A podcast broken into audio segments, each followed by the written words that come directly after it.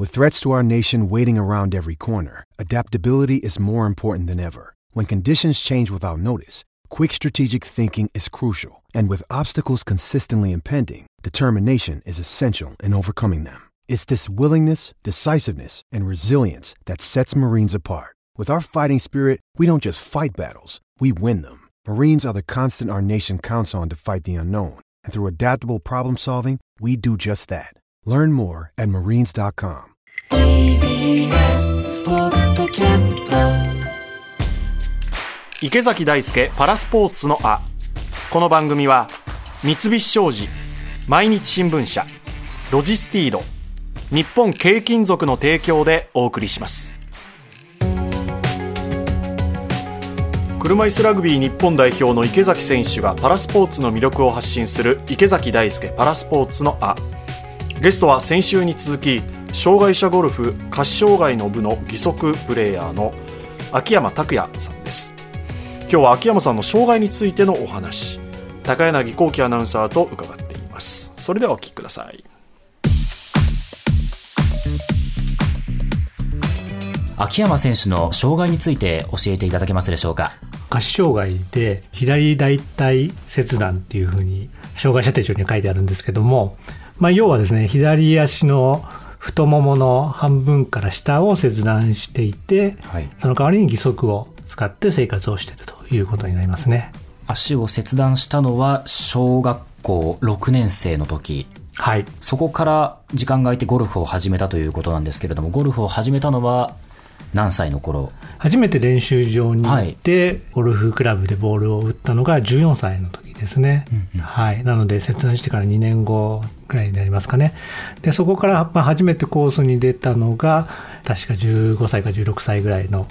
頃になります。で、ドップレイゴルフにハマるのは、社会人になってからというような感じになりますね。はい。ちなみに切断した時ってどんな気持ちだったんですか、僕はその骨肉腫っていうはい。骨のがんと言われてる病気で足を切断することになるんですけども、まあ、小学校6年生、まあ、本当に子供なのでその病気のこととかもあまりよく分かってなかったんですね。だからその病気のがどんだけ大変なことなのかとか切断をしなきゃいけないような病気なのかってもう全然知らなかったので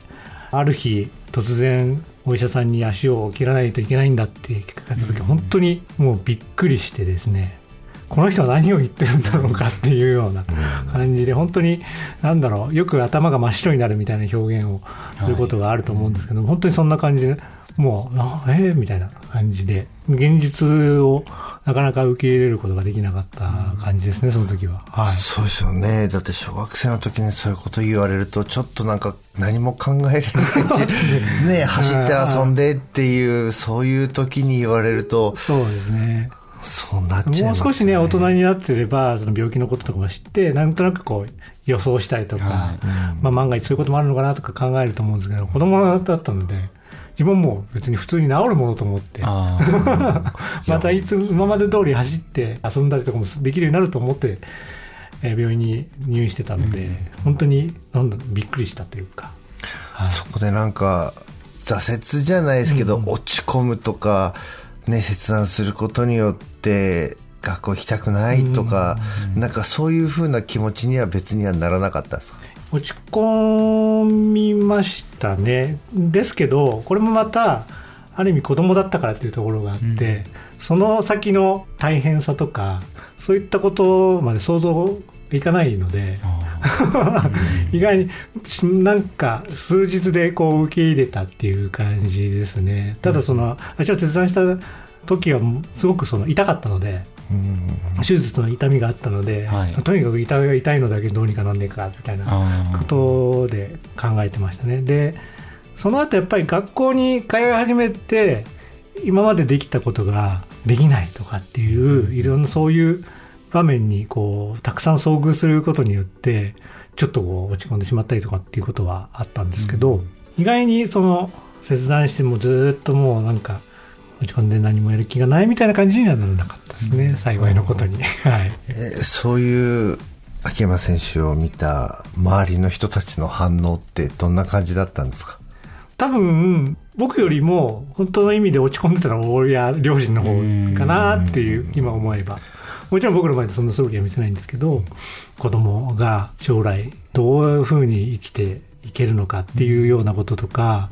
社会に復帰させて一人前に育てていったらどうしようかとかっていろいろと悩んだと思うんですけどはい。はい。今聞いてちょっと共感できる部分があったんですけど、僕もあの6歳の頃に筋力が落ちていく難病にかかってしまって、でも自分がなんか障害を持ってるから、筋力が落ちていくから、この先どうするんだろうって何も考えなく、普通になんか遊んで友達と接してっていうことをしてたので、別にその落ち込むこともなかったし、凹むこともなかったし、普通に生活をしてて、大きくなってから、ああ、ちょっと人と違うんだなって、やっぱり大人な考えが、を持ってから、ちょっと思い始めてきたっていうところで、そうなんですよね。うん。まあ、にしてもですけどね、にしてもやっぱそれを受け入れるっていうのはなかなかね、ん。まあ、簡単なことではなかったし、辛いこともたくさんあったと思うんですけど、その中でゴルフと出会ってっていうところで打ち込めるものができた。はい。ちなみにお父さんもゴルフやられてたんそうですか？ですね。父親がちょうどゴルフを始めてこうゴルフの楽しさを熱中し始めたタイミングだったんですよねあそれでじゃあ一緒にやろうよと。ってそうですね。それがきっかけでも、うん。お父さんと一緒にゴルフを始めて。そうですね。その時のゴルフはどういう位置づけだったんですか？やっぱり学校とかに通い始めると今までそのできてたことができないっていう場面ええ。にたくさん遭遇するっていうふうに言ったんですけど例えば体育の時間は見学をしていなきゃいけなかったりとか学校の行き帰りだけでももうヘトヘトになってしまったりとかはい。そういったことでなんで今までできたのにできないんだっていうような気持ちがすごく大きかったんけどもゴルフをやってるとですね小さな成功がいっぱいあるんですよね、うまく当たったとか、うん。思った通りに方向に飛んでくれたとか遠くに飛んでくれたみたいな全てが全て成功するわけじゃないんですけど何発も打ってれば必ずちっちゃな成功があって僕にもできるっていうその喜びがすごく自分を夢中にさせたのかなと思いますね最初の頃は、はい、一番最初に打った時のことって覚えてますか？うまくできたんですよ。そうなんですか？最初からできちゃったんですね。結構ボールに当たって前に飛んでくれたっていうのはすごく覚えていてでそれで結構父親が褒めてくれたりして「おおできるじゃん」みたいな「すごいじゃん」みたいななんかそれがすごい嬉しかったのを覚えてますね。いやでもゴルフってねなかなか初心者がじゃあ始めるって言った時ボールにも当たらないって言いますからね。そうですね。まあセンスがあったんですよねきっと。最初にコースに回ったのはいつだったんですか？多分15歳とか16歳ぐらいだったと思うんですけども、はい外の広い緑がたくさんあるところで大変ではあったんですけど回りきったっていうその充実感とかが今までスポーツがなかなかできない中でこうできたっていう喜びみたいなのがすごく大きくて本当に今でもよく覚えてますね、うん。はい、その時のことは。障害者ゴルフってパラリンピックの正式種目には採用されてないんですよね。やっぱりそういう目標とする大会みたいのがあるといいなと思うので、まあ、なんとかパラリンピックの正式種目にするような活動みたいのにも関わっていけたらなというふうに思ってますね。それがやっぱ、障害者スポーツにおいては大きな目標ですし、プレイヤーとしてはもちろんその中で自分が日本一だったりとか、世界で活躍するような選手になれたらいいなっていうふうに思ってます。行った会場ではい叶えましたねみたいなお互い頑張りましょうみたいなねまあそういうのがあるといいですよねやはり秋元さんおっしゃってましたけどそのどん底に落ちた後も小さな成功を積み重ねられることの喜び、それがゴルフで体現できたっていう。ね。そこに出会えるか出会えないかっていうことなのかもしれないですね、以上池崎大輔パラスポーツのあでした